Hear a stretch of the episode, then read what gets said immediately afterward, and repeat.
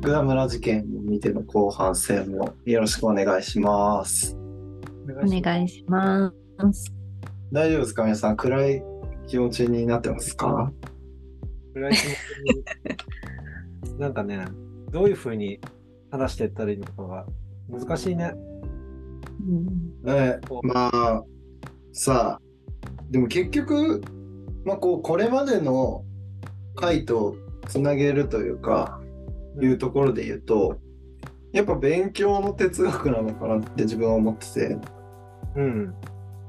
まあ、何か人な誰かの考えとか、まあ、それは個人ベースでだったり団体ベースだったりするのかもしれないですけどそれをやっぱ一方的に悪だと決めつけるのはやっぱ違うんだよなっていう。う。うんんいや、まあ本当にそうだよね。前回の養老先生の回も本の中に書いてあったんだけど、まあ疑うことが大事みたいなことが書いてあったうんうん、と思うんだけど、まあドキュメンタリーとかも真実っぽいじゃん。ドキュメンタリーってなんか事実を流してるみたいな。いやそうそうそうですね。だけどカメラってさ一一面しか映せないかいらやそうですね。うん、だからまあ見る角度によって違ったりとかするじゃんみたいな、うんまあそういうことなんだよね多分もうあの面と向かっても分かんないことがあるしうん自分でこう判断するしかないうんなんですかつそれがなんか映画とか映像とかになったらとか文字になったらもう分かんないよねうんうん、だからこう自分で咀嚼して判断するしかないっていうところがあって、まあそれがこう、普段は意識してやるっていうのはできるかもしれないけど関東大震災級の地震が起きた後にできる自信はないよね。そうなんだよな。うんもしかしたらって思っちゃうかもしれないもんねもしこう違う外国の人とか自分とは違う人が何かしてるぞってなった時にうんっていう噂があったら、いや、なんか違うんじゃないのとか、見てないしとかって思っても、その可能性をこう、頭の片隅に置いちゃうもんね、きっと。うんそうですだね。から見見てから判断しないとダメだと遅い感じもするしね。うんそうですね。確かに殺されるかもしれないって思ってるわけですもんね。だから殺されたら終わりだから、その前に何か対策をってなると、もう、福田村事件起きるよね。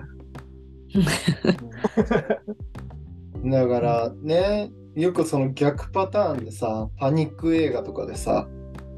こう主人公が見たものをなかなかその周りの人たちが信じてくれなくてその信じなかったやつらが死んでいくみたいなさ それって、うんそれで言うといわばこう主人公が陰謀論を言ってるのを信じない者たちみたいな構図じゃないですか。うん面白いですね。逆パターンですね。うん、そう逆なんだよね。だからそれって勉強の哲学でもあったけど、うん正直真実って分かんないんだよね。うん例えばコロナウイルスが、まあ、ただの風邪だみたいな話があったとして、うんそれって俺の能力じゃ証明できないのよっていう確認しようがないよね。確認しようがないからそれってまずじゃあ真実はわからないっていう前提でうんその暫定の今の自分の判断みたいなのをするっていうことしかできないんですよね。うんだからそれが真実だと信じ込んで他の周りの人を巻き込んでとかは絶対違うしうんだってそれ真実か分かんないんだもんっていうそうねだから、自分で証明できないものはうん、暫定の判断をすることしかできないっていうのがまずあるっていうのと、うんむやみに周りを巻き込まないっていう大事。むやみに周りを巻き込まないのは大事ですね。そうね。マジでも良かれなんだよな。良かれと思って言ってんだよね、向こうは。ピュアな人たちですからねうん。陰謀論をひらめてる人たちとかそうそうそう。これやった方がいいよみたいなことだもんね。うん知った方がいいやよっぱり目の前にある情報とか、まあ、それがこう非常事態なじゃなかろうと日常であろうと目の前にある情報とか自分がそうだなって軽くでも思ったことを覆すのって結構難しいなって思ってていや違うかもしれないとか普通こうじゃないみたいに思ってたことをひっくり返すのって結構難しいからなんか目の前に何か物事が起きた時に柔軟にいろいろ考えられるにはなんか誰みんなが言うことを信じないでフラットに見れるようになるにはどうすればいいんだろうみたいなことを考えててこの映画を見た後に。うんった時にまあでもいろんいろんな角度から見るしかなそういう練習するしかないんだよなって思ってた時に前回あの物が分かるということこのうんまだ私出てないんですけどなんか結構私とが集約されたみたいな本だったって話が2人がされてたじゃないですか。でなんかいろんな本読んでるとやっぱりどうしても似たような話が関連づいてっちゃって偏ってきちゃうよねみたいなそれが好みで選んでるだろうけどみたいな話があったなとなるほどなと思っててそうそれが正しく正しくないわけじゃないと思うんですけどそれは一説あると思うんだけど逆張りっぽいものとかを無理やり摂取するのって結構難しいけどそういうことが必要なんだろうなとかってことをぐるぐる考えてましたなんかこの映画見た後に。うんだとかける私とみたいなことを考えてた時に。うん、だからその勉強の哲学で出てきたコードってなんかいろんなレイヤーであるんだろうなと思って、うん大きいレベルのコードもあるしもっとなんかうんミクロの領域でのコードもあるしだから今多分私とって結構割とこう近しいコードのうんとそうこでにすいよる、ね。別に意図せずそうそうなってる感じですよね。そうだからでもコードってまさにそういうことなんだと思う無意識にとかうん。私とと別の行動には多分また全然違う世界が広がっているという怖い話なんだけど、なんかだからちょっと飛び出したことしてみたい気はししませんね。次のテーマ設定。うん怖いな次っていうか今後。うんうんまあねこのこうこの形になってるのって多分しっくりくるからっていうのもあるもんね。いやーそうですよね。なんかこう話しやすいとかね。そうそうとかあの共感するみたいなところもすごいあるから うんやっぱ養老先生の言葉めっちゃしっくりくるわって言うんだけど二人がしっくりきすぎててでもやっぱりなんかこう上手くなっちゃいけないみたいなあの話だったりとか不安定を乗りこなせみたいな話とかなんかみんなこう似たようなこと言ってるじゃないで すか言い方をくれながら。で今回も多分、まあ、そういうところに近いっちゃ近いとか、集団心理に惑わされちゃいけないとかうんそういうところもまあまあ若干近いところ関連するところはあるのかなとか思いながらうんまあでもこうなってくるとね一個のなんかフェイクニュースとかを信じることはまあなかなかできないもんね。そうですようん、なんかこうで一個のもじゃあ何にも信じないでどう生きるかみたいな話もありますしねうん難しいだからそれで言うとあれだよねまた勉強の哲学の話になっちゃうけどなんか最終的には自分の好みっていうかうんうんなんかそこで判断するしかなくなってくるみたいなうんうんまあでもそういうことなんだろうなっていううんうん、だ好みから学ぶって大事なんだな ってすごい当たり前かつ真面目っぽいこと言いますけどい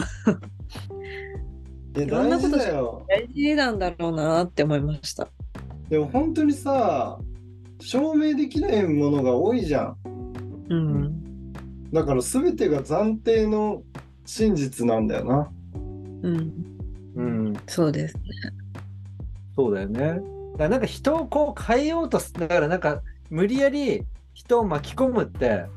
なんかそれあのフェイクニュースとかそういうのをを自分が信じてみんなに伝えるっていうこと以外になんかこうなんだろ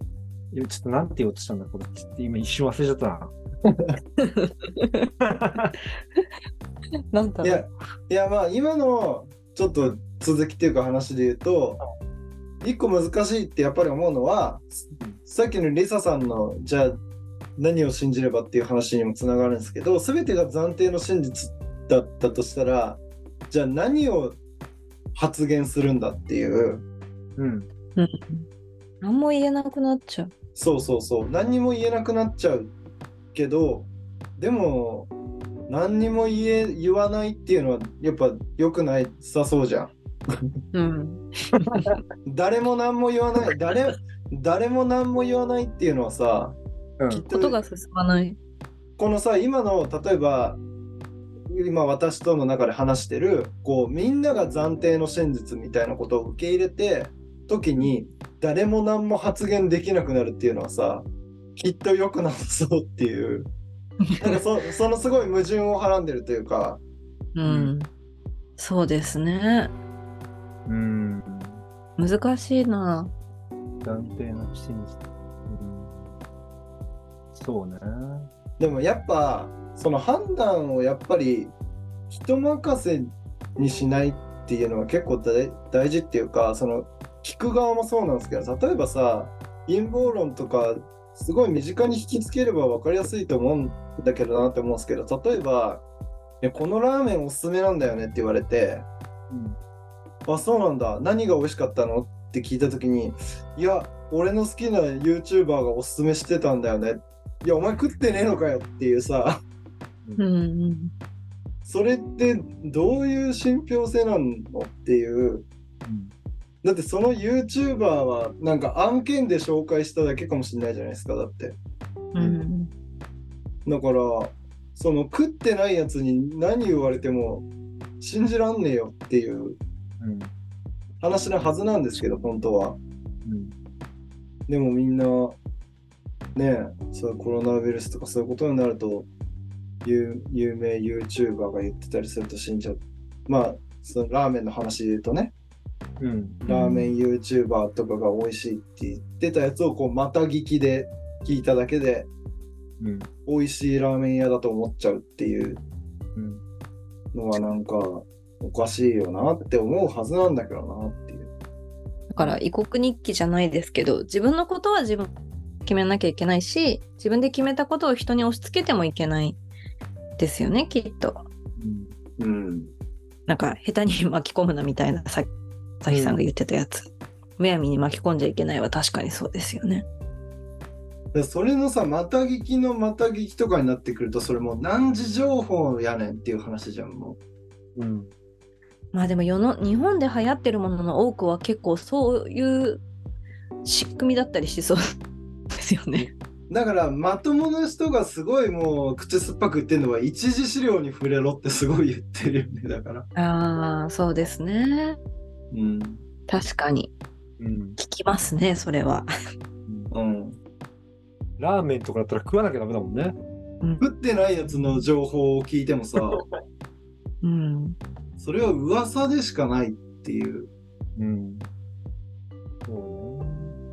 いやまあでも本当に人を巻き込むっていうのは、だから人に勧めたりするっていうのも恐ろしいよね。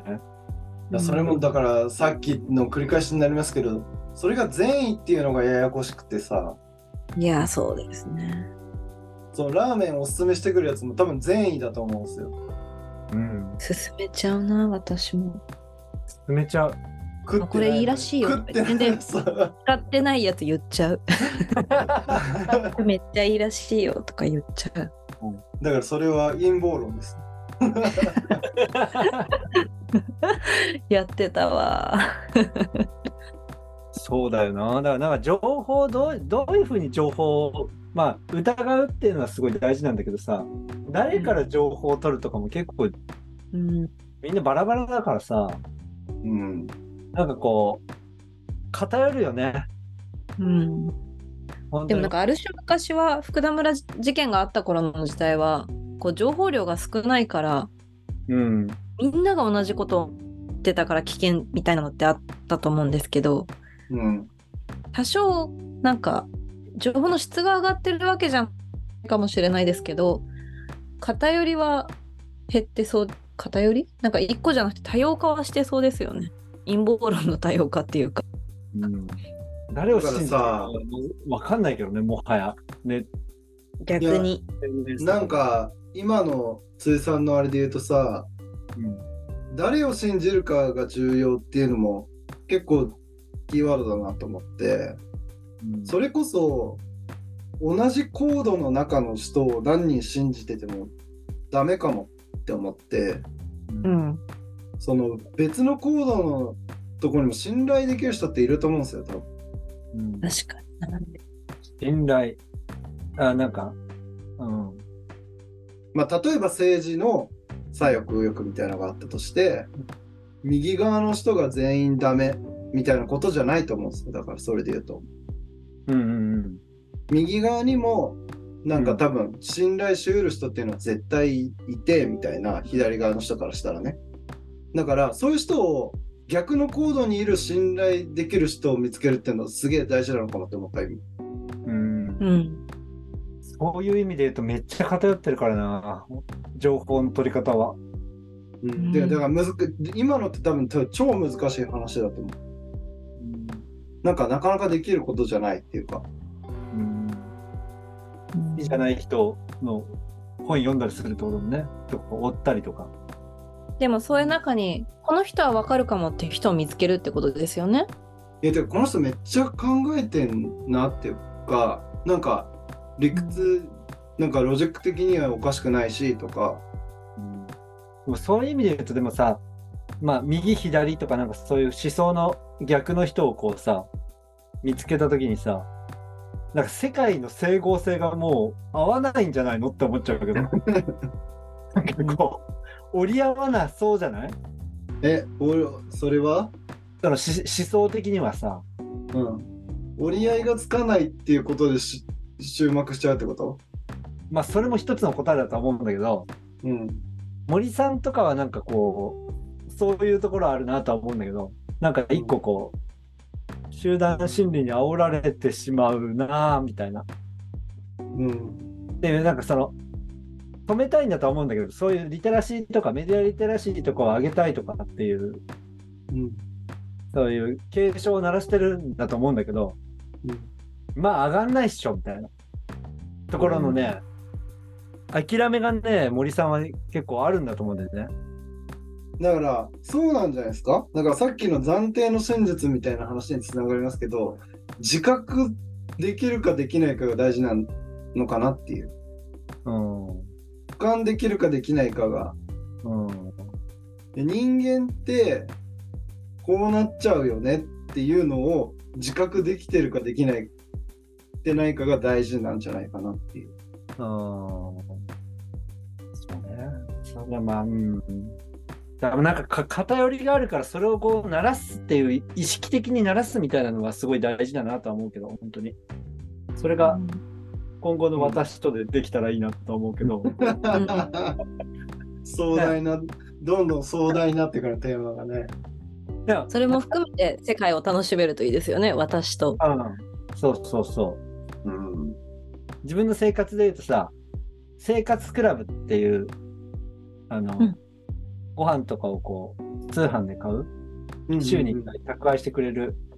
やつを頼んでるんだけど、うん。生活クラブってその、毎月冊子が入ってるのよ。うんうんうんうん。解放誌みたいな。まあそこの、の、最近ちょっとちゃんと読んでないんだけど、もうエッセイとかそういう文章を書いてる人のね、論客がね、やっぱこう、偏りがあるわけですよ。森さんとかうん。が書いてたりするのよ。左なんですね、うすごいね。完全に左で、うん。まあこう結構過激な感じ、だから森さんとかやっぱねちょっとこうアウトプットはしてるんだけど映画作ったりドキュメンタリー作ったり本書いたりとかしてるんだけどなんかこうある種の飽き日本に対する諦めみたいなのがあったりしてそういうもっとやっぱり日本は落ちなきゃダメな分かんないのかなみたいなうんもっとこう悲惨な感じになんないとやっぱ自覚的にならないかもねみたいなこともどっかで書いてて。そういうのを言う人もいますよね。うん落ちるとこまで落ちないとそうそうそう。気もうがあつとだけからないっていう。気がつけない。もうでもねそれ、その文章を読んで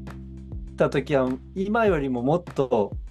貧困とかの問題とか、なんかいろんな問題がまだ全然今よりも、今の方がひどいかな。だんだんダメになってる感じがあるかも。でも、それでもなんかあんまり変わんなそうだもんね。うんまだ。めっちゃ投票行くとかなさそうだし、若い人が。まあね難しいなうん、平和なんだよな平和平和なんだよなまだまだだからもっとスラム街みたいな、なんかもうマッドマックスみたいになるのに、ちょっと投 票いかないかな。いやだからそれこそもう今回のイスラエルの戦争の火の粉がもう台湾有事みたいなとこまで広がってもう日本がもうなんだろう意識せざるを得ないうん。状況みたいな風になってくるともしかしたらまたちょっと変わるのかなって思うけどうん。そんなの嫌だなとも思うしさやだよね。すごい、こんなに政治的な話をしてるっていうのはすごいな。なんか、もうちょっとなんかこう、カルチャーの楽しい話みたいな。いやさでもすごいよな今起きてることがさ世界ですごすぎて恐ろしいんだよなうん。戦争が行われてるからな普通に、そうだよね。うん、いやーなんかね、そう、そういうのって、自分が一番多分森さんとか読んだりとか、なんかこう、そういう人たちの本読んでたのって多分大学生の頃からが一番多かったかな。うん、一番読んでて、なんかこう社会人になってさ、役割が与えられるとさ、やることがあるから、なんかだんだん、なんていうの、良くないんだけど、興味が薄れるっていうとあれだけど、摂取の量はだんだん落ちてくんだよね。うんうん、なんかそういうのもなんかすごい良くないなっていうのはあるかも。もうみんな、どれぐらい興味あるんだろうね。なんかさそれで言うと俺なんかおじいさんとかになってまでこう憂いて生きていたくないんですけどいや本当ですよね。宮崎駿さんとかも憂う人だなって思っててうん。常にこう憂い憂いてる人だと思うんですけどうんちょっとなんかそれはそれでなんかもう自分の人生楽しみたいよっていう うん老後ぐらいだからもう老後は自分の好きな映画好きな小説とかをまた読みながら何も考えずに友達とかとね食べたりね、飲んだりね喋。ったりそう飲んだりしながら過ごしたいなって思うんだけどさうん実現できるのかなっていういやー、笑ってこらえてのダーツの旅に出てくるおじいちゃんおばあちゃんとかいいですよ ね。なんか、まあ、ああいう憂いてなさそうなうんすっごい昔見てた記憶だけど、うん、 憂いてなさそうなおじいちゃんおばあちゃんいいなって思い ます。でもさそう難しいねそれってそう無関心そっか。それってだからそうさっきの投票率の低さみたいなところのさ平和。話ともめちゃくちゃ結びつく話でさうん。朝日さんは多分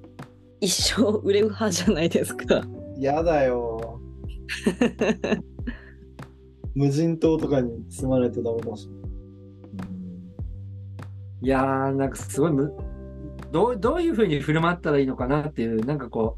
う、虐殺とか良くないし、なんかこう、日本住みやすくしてほしいみたいなことを思うけどさ、住みやすくす、自分がなんか生きやすくするためにはさ、今のところこう、日本のルールって資本主義社会だからさ、うん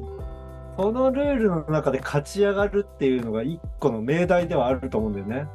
うん。そういやすごいなんかこの前の話に通知出るな資本主義問題ね資本主義問題だからなんかねそれに乗るってなるとねやっぱりこ能力を上げていかなきゃいけないんだよなう、うん、そんななんかルールの中でおね。金稼がないといけないし。うん。まあだからそそうすると、ちょっとこう福田村事件とかなんかわかんないけど、そのネットのリテラシーとか、うん。なんかそういうのがちょっとおざなりになっちゃうみたいなところがあって良くないなっていうふうに思うんですけど、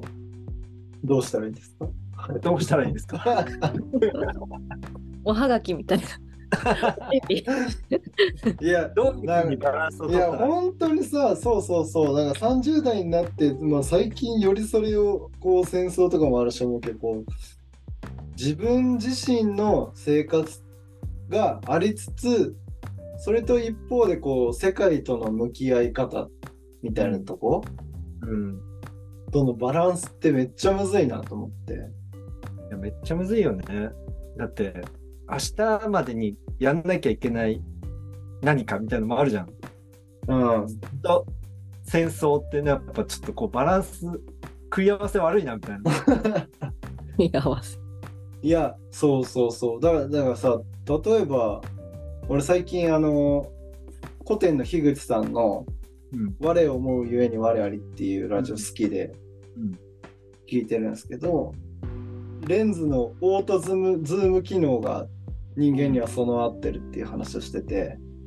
普段こう何にもしてない時はなんか結構自由にこう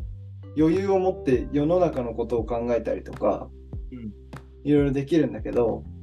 急に子供が泣いてたりするともうそのことにしかそれを解決することが、うんあのもう最優先事項に急になっちゃうとか,、なんか勝手にこうレンズがそっちにすごいミクロのズームにこうフォーカスされちゃうっていうそれってもう人間の機能として備わってるものだからうん。めちゃくちゃ難しいよねみたいな話をしててうん。めちゃくちゃわかるっていう。どいうやどう自分の周りを成り立たせるだけで精一杯。だからそのレンズのオートズーム機能ってこの多分福田村事件の話ともすごい通ずる話だと思っててうん。その震災みたいのが起こった時にちょっと普段のそのレンズのズームの感じとは完全に違う状態になってるんですよねうん。フォーカスが。うん。だそれって人間の機能だからなっていうのもあるっていううんだからさっきの自覚っていう話で言うとだからその人間にはオオートズーム機能が備わってるっていうやっぱ自覚が大事だなっていうところにやっぱなるとは思うんですけどうん。あーでもそれ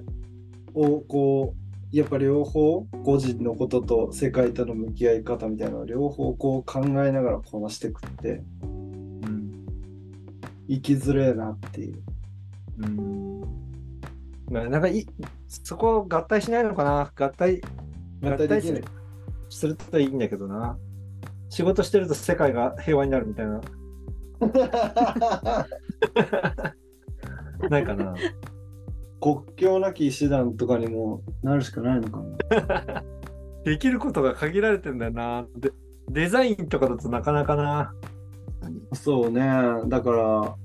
世界のことをあまあある意味でこう無視してさうん自分のことに取り組まなきゃいけないことが結構あるじゃないですか、うん。あるね。うん、世間とか世の中のことを無視して自分にフォーカスしてやらないことが結構あるからさどうしたらいいんですかなんかまた違う意味で重い話になってき た深いな。ちょっと過去一重たいですね。どういううんまあでも、なんかもう、やれることは、その今までのね、昨日、あの前回のこう、ヨーロッさんのやつが私との総集編的な総括してるっていう意味で言うと、やることは決まってるかなとは思ってて。 うん。はいはいできることっていうか、なんかこう、目の前のことしかできないなっていう、うん。まあ、せ世界にこう福田村事件を見たりとかして、ちょっとこう、憂いたりもするんだけど、うん急に虐殺とか止められないし、やっぱりこう、目の前のことをい着実にやっていくしかないなっていう意識はあるから、うんまあ、こういうのをね、摂取するっていうのもさ、面白い、面白いっていうとあれだけど、なんか、こう全然違った意味で思うことがあるから、なんかこういうのも取りつつやった方がいいんだろうなとは思うけどうん。でも普段の生活にそこまで変化はないかもね俺はっていうかできないっていうかまあ、それこそなんか、ありきたりですけど、身近な人を大切にするとかさ、うんなんかそういうことしかできないそういうことしかできないよね、ですかね、本当に。うん、どうですかリサさんどうですかいやーなんかなんて言っていいやらって感じで すけどでもやっぱりあの過去例ばっかり出してあれですけどよくないかもですけどなんだっけイニシェリン島の学びとしてはやっぱりマクロとミクロは必ずつながってる関連するものがあるんじゃないかうんっていうのが私の学びとして一個あれであって。うん。 だから関係ないって思ってるようなこ社会問題の中にも自分と関連する何かがあるかもしれないそこの心理にはみたいなことはなんか最近思うようになってるので今回の福田村のも私としてはああいう愚かさが人間の中にも私の中にもあるって思いながら生きてくっていう。うん。ぐらいしかできないんですけどでもって いうことでなんか今はいいのかなって思ったりもしてたりしますわそうね私の学びは、だから自ワン覚ワン学びはそれだったかなって気がします今回人間っていうのはすごく無自覚的で愚かな生き物なんだっていうことを知るっていうことぐらいですかね超人にはなれないからな人間の能力を超えることはできないからさうんそうやっちゃった福田村事件みたいなことをなくすことはできないし今後それが似たような事件が世界で起こらないとも限らないからそのために自分が何できるかっていうとなかなか難しいんですけどだから自分に降りかかってきた時にどう振る舞うかとかうん、そういう話だよねうんうん、せめてそうそういうもんだっていうことに自覚的であろうとはなんか思いますよね。うんあと今さまあ地震が起きてさ、そういうなんか、そんなことあるかなみたいな噂が流れてきたら確実に思い出すけどね、福田村事件は。うん そうですねうんこれってあれじゃないみたいな。うんまあ、あと、うん、コロナのいろいろとかもそのさっき辻さんがマスクの話とかもしてましたけどその全てのコロナ禍の全ての自分の選択をちゃんと自分で選べてたかっていうとやっぱいやそうねほぼなんかそ脳うねな感じですよね。確かにだからやっぱコロナが一番引きつけやすいかも思い出しやすいしー、ううんんなんかちゃんと全部自分で一時情報に触れて自分で判断したかとかそれを人を巻き込んでないかとか言われるとちょっと難しいですよねそうじゃなかったなって気がしますよね。うん難しいねだからこうマスクしてない人に対して多分変な目に見てたりとかもしただろうしさうんあとマスクしてる意味とかもちゃんとわなんか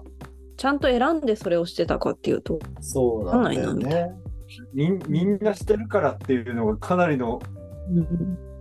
理由なんとなく怖いからみたいな。だからさマスクしてない人にこう暴力を振るってる人とかもいたじゃないですかうん、あいつはちゃんと一時情報に当たってたのかっていうと絶対違うしさ うんも起きてるよね、福田村事件がそこ福田村事件が起きてるよねあれはだからうんそうですよね。恐ろしい。 世界は恐ろしいな。 怖いな。うんだから自分はそういうねだからそれこそコロナで言うとマスク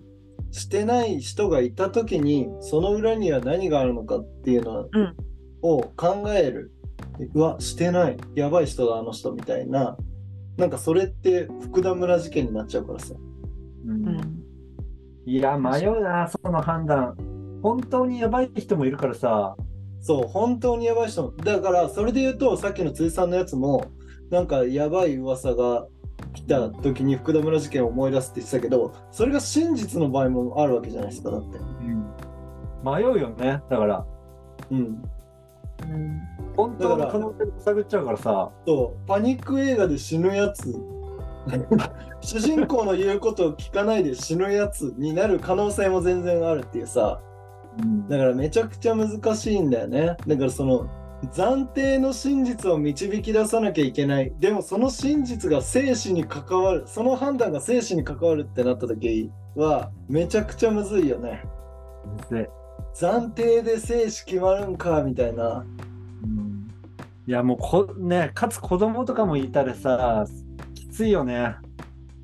私あの映画作品の話で言うとその最初もちょっと触れましたけど旦那さんが戦地で戻ってこなくて一番最初に瑛太さん殺しちゃった人、女の子がやっぱ一番ちょっとその子に移入しちゃって辛いなって思った人の一人だったんですけど、うんあの全部が終わった後にしれっと旦那さんが帰ってくるうんあの感じとかもうなんか全てを間違えちゃった後うんなんかもうなんて言っていいんだかわかんないなと思ってそうだよね選択ミスったパターンだよねだからあれねそうでしかもそれ気づいちゃったパターンうん、違ったってしいんどいうしんどいよね。しんどいなぁいやーだからなんかこう究極こう人を殺したりするっていうのはなんかね選択の中で結構究極だからねうんこの辺はなんかやっぱりいやだからでも暫定だって思ってれば、うんなんか極端な行動にはうん出ないのかなっていうのもはあるかもそうです特ねにあそうですまあねいやーむずいなでも向こうもねむ相手もいるからね向こうが攻撃攻撃してくるパターンねパターンでもあの子は多分違うじゃないですかえてかあの状態って多分多数は村人なわけじゃないですかうんだからある程度こう制圧はできてる状態っていうかうんうんだからあんまりリスク少なめな状態なのかなとは思うっていう。うん全然待てないんだもんだってそうですね待ててそうあれはなんか実際のし手術でもそうっていうか上の方に聞きに行ってる間に村人が暴走してこう殺しちゃったっていうのは本当みたいですね。あの女の子なんかはこう加害者であり被害者でもあったりもするんでしょうけど、うん加害者になるのかなえー加あ害者いやいやあいやあ被あ害の者子はそうあの子はそうなんですけどあでも他大多数ですよねていうかはじゃていうか自分が加害者になっちゃう行動を取る取っちゃうことってやっぱあるのかなっていううんなんじゃないですか、まあ、一言